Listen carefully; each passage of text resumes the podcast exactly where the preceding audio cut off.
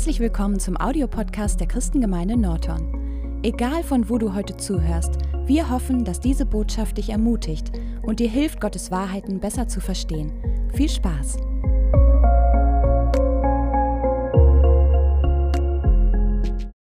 So, guten Morgen. Ähm, ich habe eben das Bedürfnis zu beten. Jesus, danke Herr, dass wir hier sein dürfen. Danke Herr, dass du, ach, uns im Lobpreis schon so gezeigt hast, wie gut du bist, Herr, und dass du äh, äh, uns zu dir ziehen möchtest und so, Herr. Und danke, Jesus, dafür. Herr, hilf, hilf uns, hilf mir, Herr. Und Herr, wir lieben dich. Danke, Jesus. Amen. Guten Morgen. Ähm, ich habe äh, in meinen Vorbereitungen äh, über den heutigen Tag. Also ich äh, bin da schon ein bisschen seit letztem Mal mit beschäftigt. Ähm, äh, äh, habe ich ein Bild bekommen. Ja? Ein Bild ist etwas, wenn man betet oder äh, Anbetung macht und plötzlich hat man so einen Gedanke und dann kann man das manchmal so sehen. Und äh, in einem äh, mir unbekannten Anfall von Kreativität habe ich, dachte ich mir, ich mal das mal auf. Ja? Und vielleicht können wir das mal eben sehen. Und das sah dann so aus. Ja? Ähm, und weil meine, meine Frau und meine Kinder genauso reagiert haben, wie ihr reagiert, ja, habe ich meinen Sohn um Hilfe gefragt.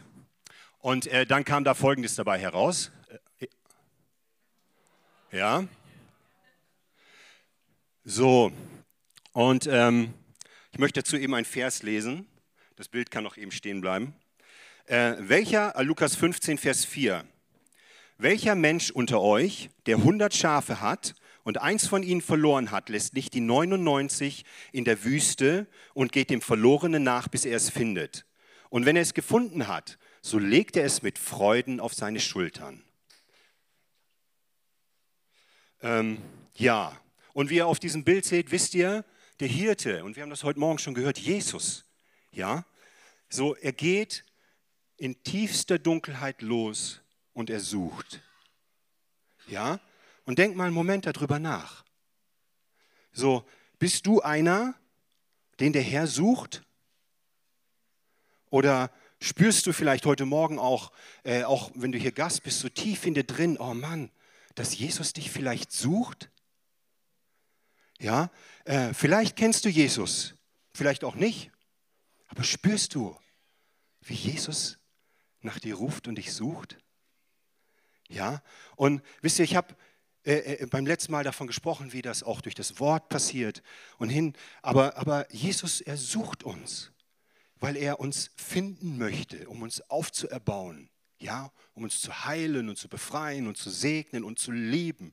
Er forscht nach denen, die mit ungeteiltem Herzen einfach auch auf ihn gucken.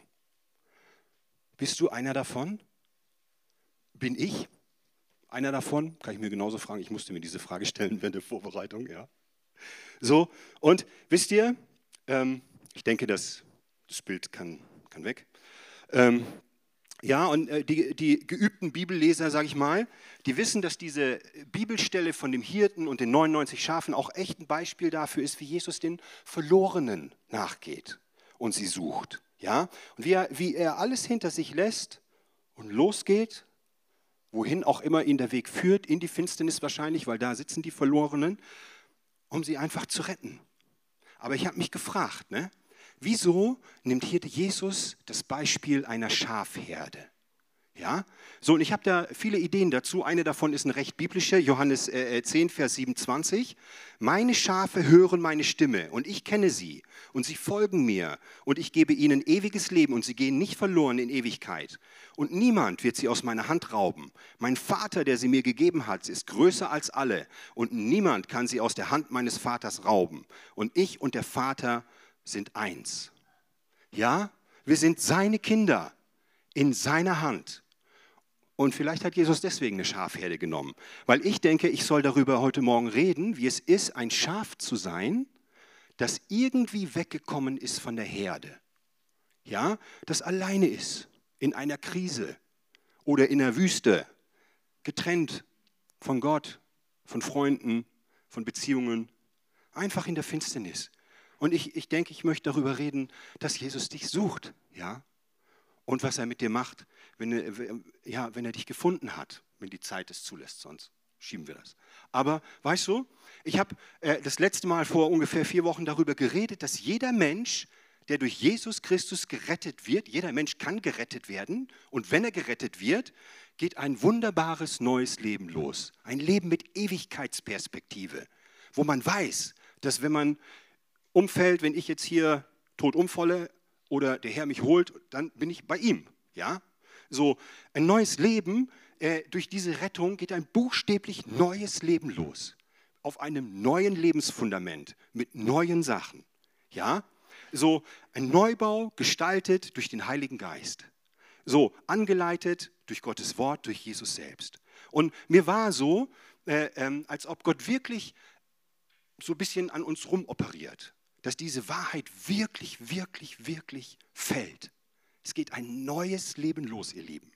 Ja, so und dann äh, äh, die Sonntage danach durch die Predigten genauso, aber man merkt, ja, irgendwann wird einem bewusst, oh Mann, hier hat Gott mich irgendwie verändert. Halleluja.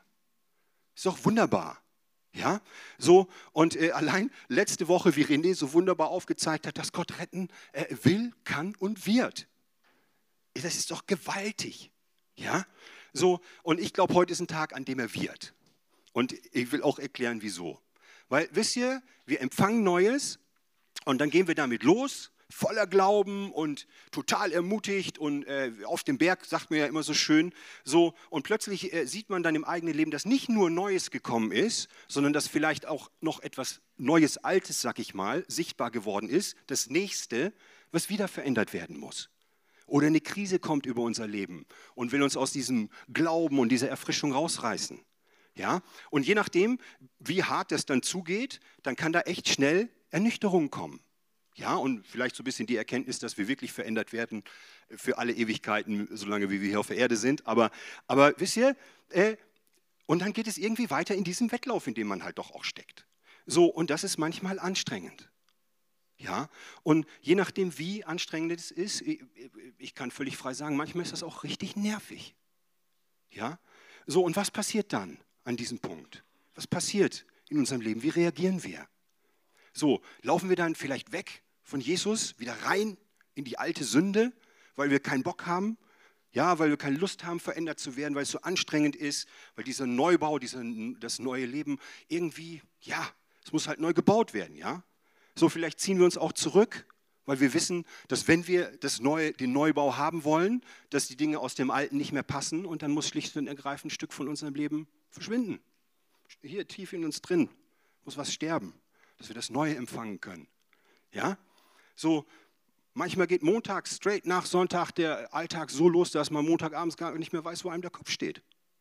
Ja, so manchmal ist auch so plötzlich so ein krasser Kampf in unseren Gefühlen, ja, wo wir so Gedanken, also ja, in unserer Seele Gefühle, Gedanken, Willen oder, oder körperliche Krankheit kommt, ja, und man weiß schlicht und ergreifend nicht mehr, wo einem der Kopf steht. Und ich habe mir die Frage gestellt, ist man dann ein Schaf, was weggekommen ist von der Herde und von Jesus oder so? Ja? Wo bist du in deinem Leben, wenn du mal drauf guckst heute Morgen?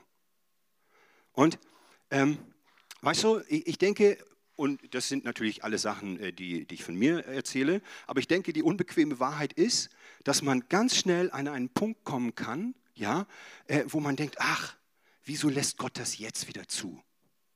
Gott, was soll das denn jetzt? Ja, so jetzt war ich gerade auf dem Berg, total befreit, vielleicht sogar geheilt worden, super gesegnet. So, ich habe gerade an der Zukunft und Hoffnung geschnuppert, die du für mich hast. So wurde, was weiß ich, verändert für die Ewigkeit. So, und dann, Gott, was soll, was soll das jetzt? Was soll das jetzt?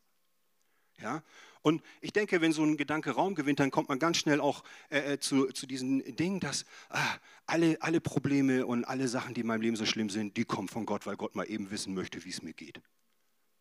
Aber überleg mal, ist das der Gott, den wir kennen? Ich glaube nicht. Ja? So, und dann kommt da so ein Murren und so ein Knurren. Ja? So, und äh, wie das so ist, da wird meine Frau jetzt ein paar Sachen dazu sagen. Ja? Also ich hoffe nicht, dass sie von meinem Murren und Knurren erzählt, aber Nein, das konnte ich schon selber ganz gut. Ähm, es ist sehr interessant, wie es dazu gekommen ist, dass ich jetzt hier auch ein paar Worte sage, weil es ging um einen ganz normalen Austausch zwischen mir und meinem Mann. Und während er mir so ein bisschen darüber berichtet hat, worüber er heute ähm, seine Predigt predigen möchte, als ich ihm so zugehört habe, ich habe da so eine persönliche Begeisterung gemerkt. Und ich war erst so ein bisschen unsicher, woher kommt diese Begeisterung? Woher kommt das, dass ich so von diesen Worten, was er so berichtet, ähm, also dass ich echt begeistert war. Und ähm, wir haben uns natürlich so ein bisschen ausgetauscht und in diesem Austausch habe ich gesagt, oh Schatz, vergiss nicht diese Bibelstelle zu sagen, sag ihm das noch und kannst du dich an diese Geschichte noch erinnern, die wir durchlebt haben? Eigentlich war, hatte ich das Gefühl gehabt, dass ich ihn so ein bisschen anleiten möchte, was er heute predigen soll. Und seine Idee oder seine Antwort war einfach darauf, Schatz, willst du nicht einfach auch deinen Teil dazu beitragen? Und ich dachte, warum eigentlich nicht? Und ich habe diese Begeisterung gemerkt, was es einfach war, etwas, was ich mit Gott erlebt habe. Und ich denke, so wie die meisten hier von uns haben etwas mit Gott erlebt, worüber sie berichten können, worüber sie Zeugnis geben können. Und ich habe einfach über die Jahre hinweg gemerkt, dass Gott mich in diese Prozesse durchgenommen hat. Weil ich wusste genau, wovon Andreas, auch wo wir uns ausgetauscht haben, wovon er berichtet, was ist, wenn auf einmal Veränderung kommt? Was ist, wenn du auf einmal in der Wüste steckst und es geht kein Vorwärts und Rückwärts? Was ist, wenn auf einmal die Stürme des Lebens auf einen einprasseln? Tanja hat vor kurzem davon erzählt, wenn, wenn ein Sturm nach dem anderen kommt und du denkst nur, okay, stopp her, es reicht, ich kann gerade nicht mehr. Was ist, wenn du für etwas sehr lange betest? Wirklich für Situationen, für Umstände, für Durchbrüche und es passiert rein gar nichts. Aber um dich herum merkst du, hey Esther, ich habe wieder die Gebetserhörung erlebt. Ich wurde da wieder gesegnet und du denkst nur, ach, ich habe keinen Bock mehr, da irgendwie weiterzumachen. Und dann kommen so diese Gedankenkreisläufe. Herr, liebst du die anderen mehr als mich? Belebe ich in Sünde? Habe ich irgendwas falsch gemacht? Du siehst mich bestimmt nicht. Bis hin jetzt ist es soweit und jetzt möchte mich Gott wirklich strafen, weil ich das und das gemacht habe. Und wisst ihr, ich war es leid gewesen, in diesen Kreisläufen drin zu stecken. Dieses Jubel, Trubel, Heiterkeit, zutiefst betrübt, Gott loben und preisen und dann im nächsten Atemzug schon wieder dieses Motzen, Meckern, Jammern und Klagen. Ich war es leid. Und Gott hat mir etwas gezeigt, etwas Persönliches über mich. Und das Interessante war, erst letzte Woche in meiner stillen Zeit hat er, mir, ähm, ja, hat er mich wieder erinnert, ähm, um was es damals bei mir ging. Und ähm, ich möchte ganz kurz drei Punkte nennen, die Gott mir gezeigt hat. Und der erste steht, ich habe aus neuem, das ähm, aus neuem Leben heraus, ähm, genau, Psalm 106, Vers 7. Das ist der erste Punkt, den Gott mir über mich gezeigt hat. Schon unsere Väter in Ägypten wollten nicht aus deinen Wundern lernen. Schnell vergaßen sie, wie oft du sie gerettet hattest. Am Ufer des Schilfmeers lehnte sich dein Volk gegen dich auf. Trotzdem befreite sie der Herr, wie er es ihnen versprochen hatte. So bewies er seine Macht. Er befahl den Schilfmeer, sich zu teilen, und es geschah. Die Fluten türmten sich auf, und er führte sein Volk wie auf den wüsten Boden hindurch. Das Wasser schlug über ihren Folgern zusammen, und nicht einer kam mit dem Leben davon. So rettete er sie aus der Gewalt ihrer Feinde, unter deren Hass sie so lange gelitten hatten. Da endlich glaubten sie seinen Worten und lobten ihn mit ihren Liedern. Doch schon bald vergaßen sie, was er für sie getan hatte. Und ich kann mich noch daran erinnern, jedes Mal, wenn ich über das Volk Israel in der Bibel gelesen habe, ich war so schrottgenervt über dieses Volk. Ich hatte wirklich keine guten Gedanken gehabt. Ich war genervt, immer wieder zu lesen, haben sie das erlebt oder das, weil ich meine, sie haben wirklich buchstäblich Zeichen und Wunder mit Gott erlebt. Und dann sind sie wieder in ihre alten Verhaltensmuster zurückgegangen, haben wieder ihre alten Dinge gemacht, bis hin zu, dass sie ihre eigenen Götzen gebaut haben. Und irgendwas hat innerlich bei mir angefangen zu triggern und ich weiß nicht, was es war, bis Gott mir einen wunderbaren Spiegel über mich selbst gezeigt hat. Und das ist so der erste Punkt. Er sagte, weißt du, meine geliebte Tochter, die Umstände zu damals sind anders als heute, aber vom Prinzip her hast du exakt das Gleiche gemacht. Und dann dachte ich, ouch, das saß. Weil, ja, Gott hat mich aus dem Elend befreit. Gott hat mich geheilt, errettet. Er hat Gebete erhört. Er hat mich verändert. Aber dann man, man hat das Gefühl, dass es alles irgendwie in Vergessenheit gerät. Dass es letzte Woche noch voll das Ding mit Gott passiert ist und im Nachhinein eine Woche später, als wenn es weg war. Und ich habe so einen Lieblingserinnerungsvers für mich persönlich entwickelt, wenn solche Phasen kommen in mein Leben. Und zwar steht er im Psalm 103, Vers 2. Ich will den Herrn loben und nie das Gute vergessen, das er für mich getan hat. Ich muss es mir jedes Mal immer wieder selber sagen, wenn Situationen kommen, wenn ich für etwas bete, hey, stopp mal, Gott hat in der Vergangenheit meine Gebete erhört. Warum sollte er es nicht jetzt auch in der Gegenwart tun oder in der Zukunft tun? Auch wenn es vielleicht noch ein bisschen seine Zeit dauert, vielleicht ist die Zeit noch nicht reif, vielleicht bin ich noch nicht reif, aber ich weiß, der Herr wird eingreifen. Ich weiß, dass er mich finanziell versorgen wird. Ich weiß, dass er mich im Blick hat und mich sieht. Der zweite Punkt, den Gott mir über mich gezeigt hat in dieser Zeit, ähm, der steht in Vers 13. Sie wollten nicht auf das warten, was nach seinem Plan geschehen sollte. Und ich habe auch nicht gedacht, ich dachte immer, ich wäre so ein mega ähm, geduldiger Mensch. Mittlerweile bin ich das, aber in dieser Zeit war ich es nicht. Ich hatte keinen Bock, auf Gottes Zeitplan zu warten. Mir ging es teilweise nicht schnell genug. Und ich habe dann versucht, von mir selber aus so ein bisschen zu schieben, Menschen um mich herum zu beeinflussen, Situationen zu beeinflussen. Und wisst ihr, was es nur gebracht hat? Streit, Elend, wirklich, manchmal hatte ich das Gefühl gehabt, als wenn ich so einen Brand entfacht hatte. Aber es lohnt sich wirklich, auf Gottes Zeitplan einzu, äh, weil erst recht fing ich dann Gott an, zu wieder dieses Motzen, Meckern und Klagen, dass ich doch in dieser Situation drin, drin war. Aber ich wollte einfach nicht warten, bis er endlich eingreift. Der letzte Punkt, den Gott mir über mich gezeigt hat, der steht in Vers 3, also Psalm 106, Vers 33. Sie hatten ihn so erbittert, dass er sich zu unbedachten Worten hinreißen ließ. Das war für mich der heftigste Punkt überhaupt. Wie kann es sein, dass Umstände, Stürme, man findet sich in der Wüste oder dergleichen, dass man dann anfängt, auf einmal gegen Gott zu schießen? Dass man Worte, ich hatte Worte gehabt, wo ich in meinen Frust, in meiner Bitterkeit, in meinem nicht geduldig sein, in meinem ähm, nicht warten können, in meiner ganzen äh, Persönlichkeit, wie ich einfach war, gegen Gott geschossen habe, ihn Dinge am Kopf geworfen habe. Es war so schlimm gewesen für mich, diese Erkenntnis zu bekommen. Aber wisst ihr, wenn ich dann in ähm, den Anfangsvers von 106 lese, Preist den Herrn, denn er ist gut und seine Gnade hört niemals auf.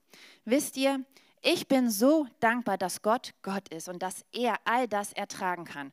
Mein Stolz, meine, meine ganzen Situationen, in denen ich durchgegangen bin dass er mir Veränderung geschenkt hat. Und in diesen Prozessen, klar war es dann natürlich diese Wege vom Buße tun, von Erneuerung, von Wiederherstellung. Aber ich habe am Anfang gesagt, dass ich es leid war, in diesen Kreislaufen drin zu hocken. Ich hatte keinen Bock mehr gehabt. Dieses, es kann doch nicht alles sein, dieses Jubeltube, Heiterkeit, zutiefst betrübt. Und Gott hat mir für mein Leben einen Schlüssel geschenkt. Und der ist einfach, wirklich ist es so simpel dann. Meine geliebte Tochter, verbring einfach Zeit mit mir. Zeit mit meinem Wort, Zeit in meiner Gegenwart, aber auch Zeit mit anderen Gläubigen. Weil woher sollte ich wissen, auch Reinhard hat es heute in der Gebetsstunde noch vorhin gesagt, woher sollte ich das wissen, dass diese Gedanken Lügen sind, dass Gott mich nicht liebt, dass er mich nicht sieht, dass er möchte, dass ich leide, dass er mich jetzt bestrafen möchte, weil ich das und das jetzt gemacht habe. Das sind gemeine Lügen, aber nur durch sein Wort, durch die Gemeinschaft, auch durch andere, durch die Gespräche, hört man erst mal raus, hallo, du stehst nicht alleine da. Ich bin durch die Situation so und so herausgegangen. Und wisst ihr, wo ich eigentlich nur meinen Mann ermutigen wollte, diese Predigt zu predigen, möchte ich euch ermutigen, wirklich dran zu bleiben. Gott sieht euch in euren Umständen, in euren wirklich gerade heute auch, auch die Tage danach. Er sieht euch und bleibt einfach dran. Und auch wenn Andreas jetzt weitermacht, wir haben beide gespürt, auch bei der Vorbereitung, Mensch, Gott möchte heute Morgen Schlüsse geben, Offenbarung geben, wirklich in die Tiefe gehen. Ähm, genau.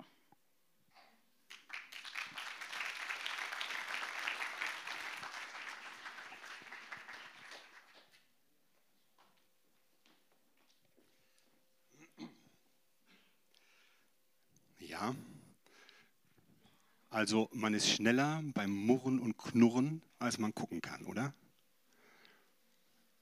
Und weißt du, in der äh, Predigt von Eddie, vor zwei Wochen meine ich, äh, ist mir klar geworden, dass das an unserem alten Lebenshaus liegt. Ja? So, und dass, dass dieses Haus eigentlich genauso ist wie Nebukadnezar. Ja? So, erst staunen wir, ja, wir stehen staunend davor, dass, äh, vor dem, was Jesus bereits in unserem Leben getan hat. Er hat uns gerettet und ah, man weiß, es, das neue Leben ist da. Ja, so, und wenn man mit Jesus lebt, dann erlebt man immer öfter, wie Jesus einen ermutigt, ja, wie meine Frau sagt, wie er, wie er einen rausholt aus der Wüste, wie er einen immer noch, noch weiter und immer noch mehr Liebe und noch mehr äh, und noch mehr und dann kommt da so eine, so eine gewisse Ehrfurcht vor Gott, ja, so ein, so ein Anerkennen, dass er wirklich Gott ist, ja, aber für die wirklich tiefen Veränderungen, da braucht es irgendwie manchmal eine Krise, Krise oder eine Wüste, ja, und, und dann endlich im tiefsten Elend und Kampf, ja, und das kann ich von mir absolut sagen, dann erst bewegt man sich wirklich Stück für Stück für Stück in Gottes Hand. Egal was kommt, egal was der Neubau bedeutet, egal was, die, was das für die Zukunft auch bedeutet. Ja? Und hey, wir haben es nötig durchzuhalten, oder? Ich habe es nötig durchzuhalten. Ja? Aber wozu ist das Durchhalten nötig? Ja, ich meine, kann ja auch sagen, muss nicht sein. Aber, aber wieso, wieso ist das so? Und, und ich möchte ein paar Sachen dazu sagen. Ja? Ähm, und ich bin total inspiriert von David, König David. Wir werden das wegen der Zeit nicht ganz lesen. Das ist äh, 2 Samuel 12.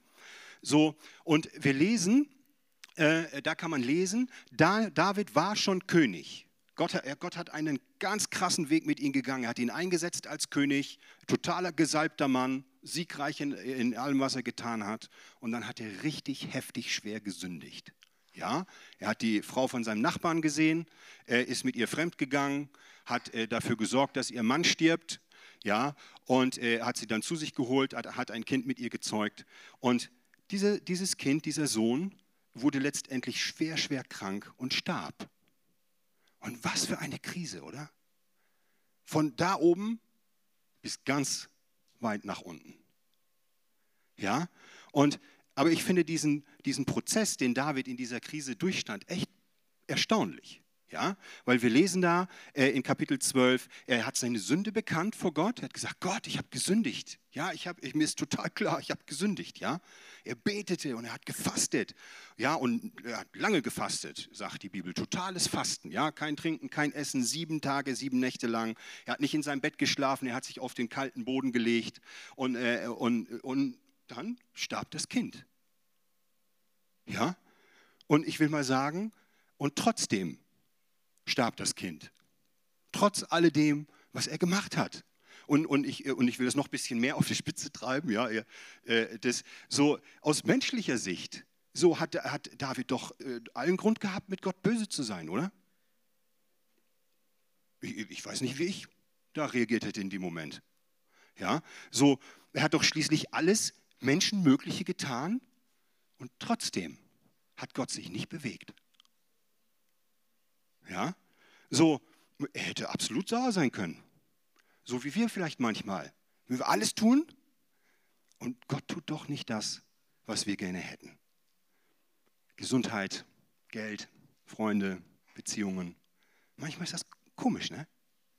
Ja?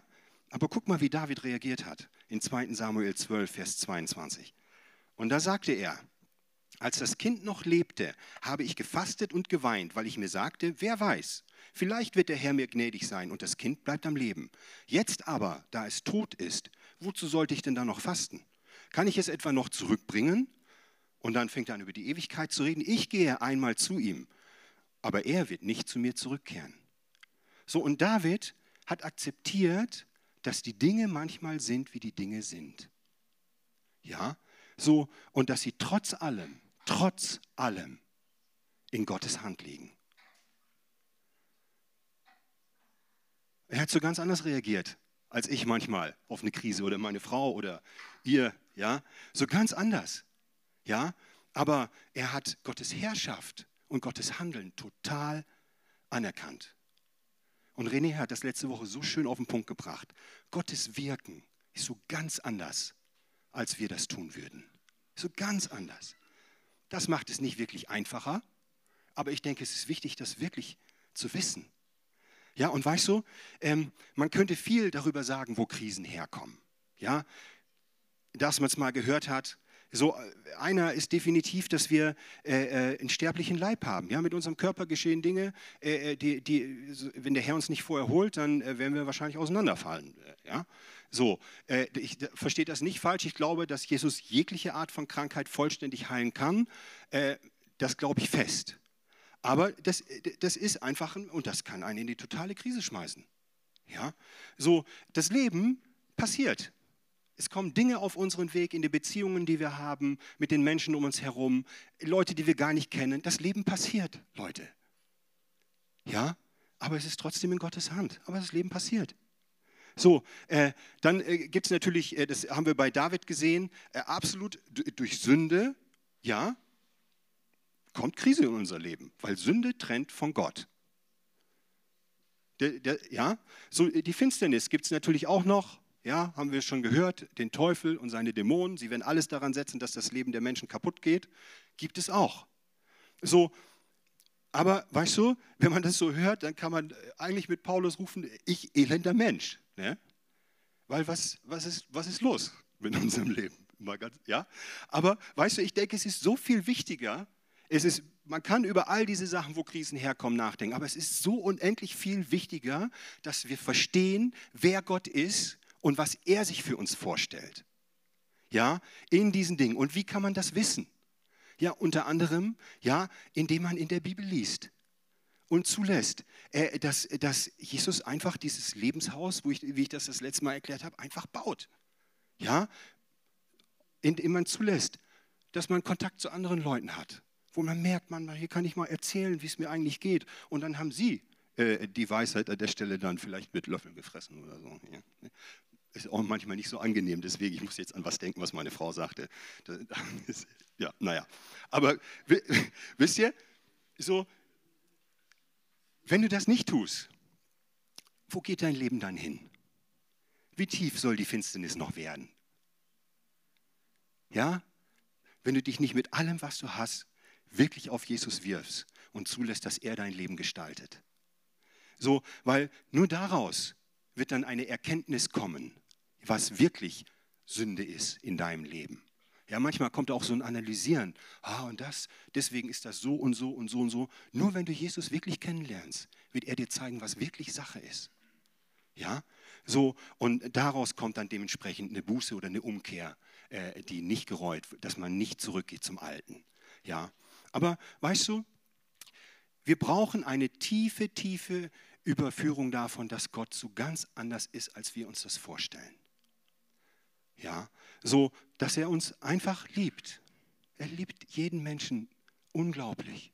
Ich habe äh, zurzeit so ein Favorite-Lied, was ich höre, wo, sie immer, wo, sie, wo er singt, du hast deinen Namen, meinen Namen in deine Hände geschrieben und hast ihn ans Kreuz getragen. Er liebt dich, er weiß, wer du bist. Er weiß, wo du bist. Er kennt deine Krisen und er hat auch Lösungen dafür. Ja, und, äh, und ich denke, ein großes, großes Ding ist eben, dass du durch Gottes Wort lernen kannst, was das für Lösungen sind. Und wenn du nicht weißt, wie du an Gottes Wort rangehen sollst, dann will ich dir sagen, lies zuerst den Psalm 119 und schau mal, was der Psalmist sagt, wie er über das Wort Gottes denkt. Und da sind viele Sachen drin, wie du einfach eine Beziehung zu Gottes Wort aufbauen kannst. Aber schau, wie hat sich David nach dieser Krise verhalten?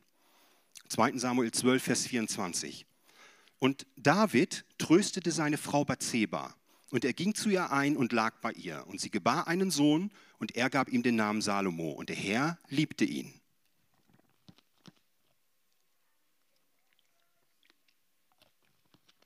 Und ich finde das so erstaunlich, weißt du? Weil David hat sich schlicht und ergreifend dem Leben zugewandt. Ja, ich denke, ja, einfach dem Leben zugewandt. Er hat zugelassen, dass, dass Gott alles benutzte, um seinen Plan durchzusetzen. Er hat ihn nicht verstanden an dem Punkt wahrscheinlich. Äh, so, aber und dann hat er sich einfach dem Leben zugewandt. Und diese Verbundenheit mit Gott brachte unglaublichen Segen hervor für sein Königreich, für die nachkommenden Generationen. Jesus kam aus dieser äh, Blutlinie raus. Ja, so und, und die große Frage ist doch, wenn wir aus der Krise kommen oder, am, äh, oder in der Krise stehen, wem wenden wir uns zu? Dem Tod oder dem Leben? Den Dingen, die wir verloren haben oder vielleicht verlieren? Oder dem, was, was den Verheißungen Gottes, dass er es gut meint mit uns? So, und ich weiß, ich wiederhole das oft, aber weißt du, ich glaube, es ist Gott wirklich ein Herzensanliegen, dass wir so ein bisschen von Glaubenskindern zu Glaubenserwachsenen kommen. Das ist so unendlich wichtig, weißt du? So, und äh, ähm, Guck mal, Hebräer 5, äh, Vers 13. Hier steht, denn jeder, der noch Milch genießt, ist richtiger Rede unkundig, denn er ist ein Unmündiger. Die feste Speise aber ist für Erwachsene, die infolge der Gewöhnung geübte Sinne haben zur Unterscheidung des Guten wie auch des Bösen. Und wir kennen das Prinzip, wir haben da oft davon gehört, dass wir glauben sollen wie die Kinder. Und äh, dann kommen wir in das Reich rein, vertrauen wie ein Kind, um vorwärts zu kommen oder als Kind in den Thronsaal zu kommen. Aber wir müssen auch auf eine gewisse Art erwachsen werden und anfangen, wie ein geistlich Erwachsener mit Jesus zu leben. Ja, so mit ihm zu handeln, so äh, ihn kennenzulernen, weil dann sagt dieses Wort hier, damit dann können wir zeugen von seiner Herrlichkeit, dann können wir plötzlich erzählen was Sache ist. Ja, denn und dann, wenn wir gewohnt sind, bei ihm zu sein, gewohnt sind, gefestigt in seinem Wort, will ich mal sagen, ja, dann ist es egal, wie unser Leben aussieht. Weil wir dann, und ich denke auch erst dann, weil das Wort sagt es, lernen, was es heißt, das Gute und das Böse für unser Leben zu unterscheiden. Hey, wenn wir das in 100 Prozent könnten, ich denke, unser Leben wäre komplett anders, als wir es jetzt haben, oder? So, und dann treten wir ein in diesen Sieg, der wirklich glaubt und auch wirklich glaubt, in Römer 8, Vers 28, dass wir wissen aber, dass denen, die Gott lieben, alle Dinge zum Guten mitwirken. Denen, die nach seinem Vorsatz berufen sind. Und ich will noch hinzufügen, weißt du, ich denke, wir müssen ein Stück weit erwachsen werden, um Gott wirklich als Gott auch anzuerkennen. Ja, in voller Demut, mit ungeteiltem Herzen. So, äh, und irgendwie sind Krisen und Nöte anscheinend erforderlich dafür. Weil wenn der Mensch Not hat, dann wirft er sich auf Gott. Und wenn ich das meinen äh, ungläubigen Arbeitskollegen immer sage, weil sie sagen dann auch, ja, wir beten jetzt, und, und ich finde das super, wenn Leute beten, ne? aber wir beten jetzt äh, für den Krieg und hin und her. Und, und dann frage ich sie, okay, wir kennen uns jetzt seit fünf Jahren, das ist das erste Mal, dass du so etwas sagst. Was ist passiert? Und dann, ja, die Not ist so groß. Ihr Lieben, wenn der Mensch Not hat, dann wirft er sich auf Gott. Und Gott wird da nicht dran vorbeigehen. Ja, und, und über allem geht es dann natürlich auch weiter. Jesaja 43, Vers 19. Siehe, ich wirke Neues, jetzt sprost es auf. Erkennt ihr es nicht? Ja, ich lege durch die Wüste einen Weg und ströme in der Einöde, durch die Einöde. Und es ist doch, es ist erstaunlich, wenn man in der Bibel sieht, was alles nach den Wüsten kommt. Es ist immer eine Wüstenzeit und dann kommt da plötzlich ein Riesendurchbruch, wie auch immer der aussieht. Aber ich will dich ermutigen, glaube nur. Glaub das. Es ist egal, wie es aussieht, glaub das. Und jetzt denkst du vielleicht, äh, ja, Andreas, du hast ja keine Ahnung, wie groß meine Not ist. Und ich kann dir sagen, das stimmt. Ich habe keine Ahnung, wie groß deine Not ist, aber ich weiß, wie groß meine Not ist. Ja, so und, äh, und, und, es geht nicht um mich, aber wir, nach meiner letzten Predigt haben wir die Fastenzeit gehabt. Und pünktlich Tag 1 zum Fasten, morgens, im ersten Gebetszeit, ist es mir so in den Rücken gefahren, dass ich wieder vernünftig stehen, sitzen oder liegen konnte. Und dann waren die Schmerzen irgendwann mal weg. Und dann bin ich so heftig krank geworden, dass ich kaum laufen konnte. Ja? So, und dann äh, hat die Finsternis versucht, mich auf so eine Analysierparty zu schicken, warum und wieso das denn jetzt wohl sein kann. Dann hat Depression an die Tür geklopft. Ja? So, und ich dachte mir, ich bin im total falschen Film. Weil ändern diese Dinge etwas an dem äh, Fundament, auf dem ich stehe? Nein. So, und äh, äh ja, und da beißt die Maus keinen Faden ab. Ja? So, aber Krisen sind wirklich blöd und nervig und stressig und schwer und sehr schwer. Ja, ich will das nicht kleinreden, aber es ändert nichts an diesem Fundament, was Jesus in unser Leben gelegt hat, als er uns gerettet hat. Und wenn du Jesus nicht kennst und noch nicht gerettet bist, lass dich retten. Weil da, ja, guck mal, ja, naja, ich muss auch ein bisschen auf die, auf die, auf die Zeit gucken. Ja? Aber ich will dich zum Ende hin nochmal fragen. Ja, wo bist du jetzt? Hat Jesus dich gefunden? der Hirte? Ist das Klopfen an deiner Tür ein bisschen lauter geworden? Vielleicht sitzt du noch in der Wüste, in der Finsternis, in Sünde, in der Krise. Wo bist du? Ja, weggeschlagen von der Herde, verirrt, verwirrt. Weißt du, Jesus liebt dich so sehr, so sehr, ohne Kompromisse. Er hat dich in seine Handflächen eingezeichnet. Er hat dein Leben ans Kreuz mitgenommen, dass du leben darfst. Ja, und dann kommt er durch die Finsternis und dann sagt die Bibel, dann nimmt er sich auf seine Schultern und trägt dich weg von da, wo du bist. Und guck mal, Johannes 10, Vers 9. Ähm, ich bin die Tür. Wenn jemand durch mich hineingeht, so wird er errettet werden. So wird er errettet werden. Und er wird ein- und ausgehen und Weide finden. Weißt du, er sucht dich. Und er streckt dir die Hand entgegen, weil er dich mitnehmen möchte. Und wenn du diese Hand nimmst, dann wird er dich auf seine Schulter nehmen und mitnehmen. Ich weiß nicht wohin. Das mit der Weide ist nochmal eine andere Predigt. Aber, aber wer weiß, was Gott für eine Lösung hat. Ich kann dir sagen, es wird eine Lösung für deine Probleme sein. Auf die Idee bist du noch nicht gekommen. Ich bin jetzt seit, weiß nicht, ich habe aus 18 Jahren, vor 18 Jahren hat der Herr mich gerettet und seine Lösungen waren immer anders. Immer. Als ich mir das ausgemalt oder mir das gewünscht hatte. Immer. Und ähm, ich komme zum Ende. Vielleicht, ja, vielleicht kann das, das Lobpreisteam nochmal nach vorne kommen. Ähm, und eigentlich will ich nicht aufhören, weißt du? Äh, weil dieser Ort, an dem Jesus dich bringt, es ist, ja, ja, guck mal, das, er rettet dich und dann bringt er dich wohin? An einen Ort, wo deine Rettung, wo die Umkehr und die Buße, die ist da schon gelaufen. Das heißt, du kommst an einen Ort, wo du auch nicht mehr fragen musst, Herr, willst du mich jetzt retten oder hin und her, sondern du bist gerettet. Ein Ort, wo, wo du erwachsen werden kannst. Und zum Schluss ein Vers, weißt du, guck mal, Hesekiel, Gott hat es im Alten Bund schon gesagt. Denn so spricht der Herr, Herr, siehe, ich bin es, und ich will nach meinen Schafen fragen und mich ihrer annehmen. Wie ein Hirte sich seiner Herde annimmt an dem, am Tag, da er unter seinen zerstreuten Schafen ist, so werde ich mich meiner Schafe annehmen und ich werde sie retten aus allen Orten, wohin sie zerstreut worden sind, am Tag des Gewölks und des Wolkendunkels. Und ich will dich nochmal fragen, ja, spürst du diese Suche heute Morgen, dass Jesus dich sucht? Dann will ich zu dir sagen, reagier darauf. Weißt du, es ist keine Gewohnheit, dass wir hier nach einer Predigt nochmal ein Lied singen oder so. Darum geht es gar nicht sondern es geht darum, dass, dass Jesus dir seine Hand hinstreckt und du brauchst einen Raum, wo du darauf reagieren kannst. Weil wenn du das nicht tust und nach Hause gehst, hey, dann bist du Montagabend vielleicht wieder total kopflos unterwegs und weißt gar nicht, was Gott zu dir geredet hat. Ja?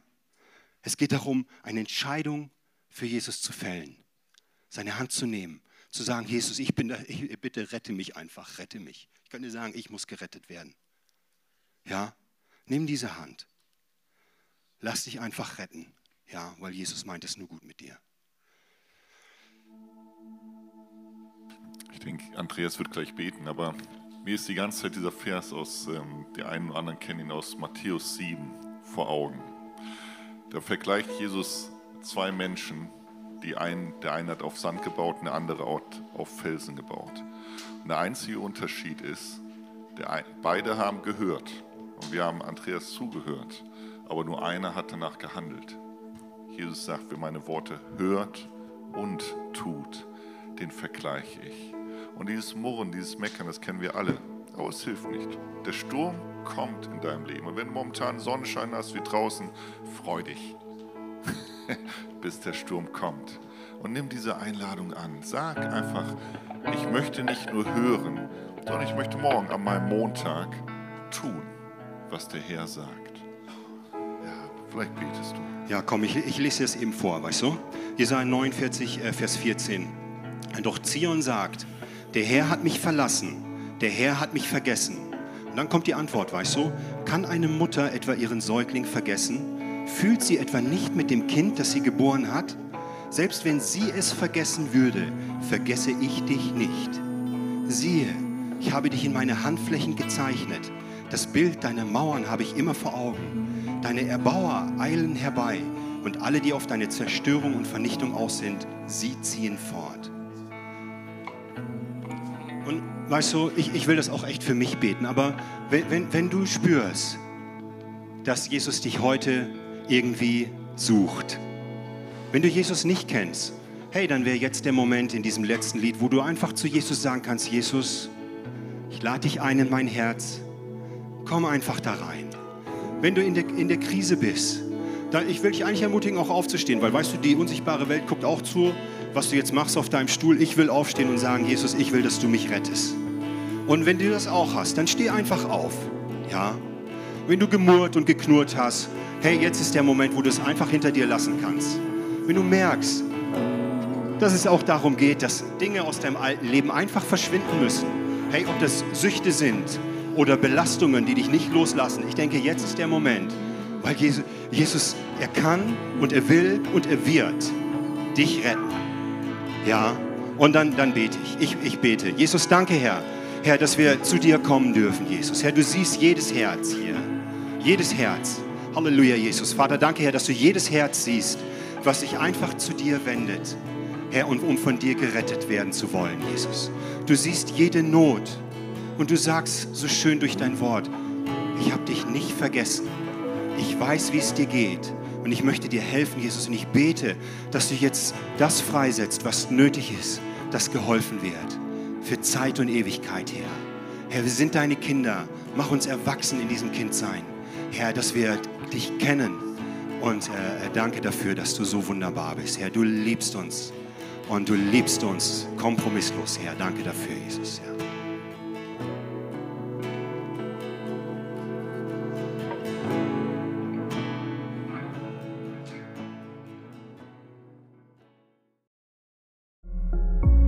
Wir freuen uns, dass du dir die Zeit genommen hast, diese Botschaft zu hören. Wir als Christengemeinde Nordhorn lieben Gott leidenschaftlich und wollen seine Liebe zu den Menschen in der ganzen Welt tragen. Wenn du uns weiter kennenlernen willst, fühl dich herzlich zu unseren Gottesdiensten und Connect-Gruppen eingeladen. Oder nutze unsere Website www.christengemeinde.com oder Facebook und Instagram, um mit uns zu connecten. Bis bald!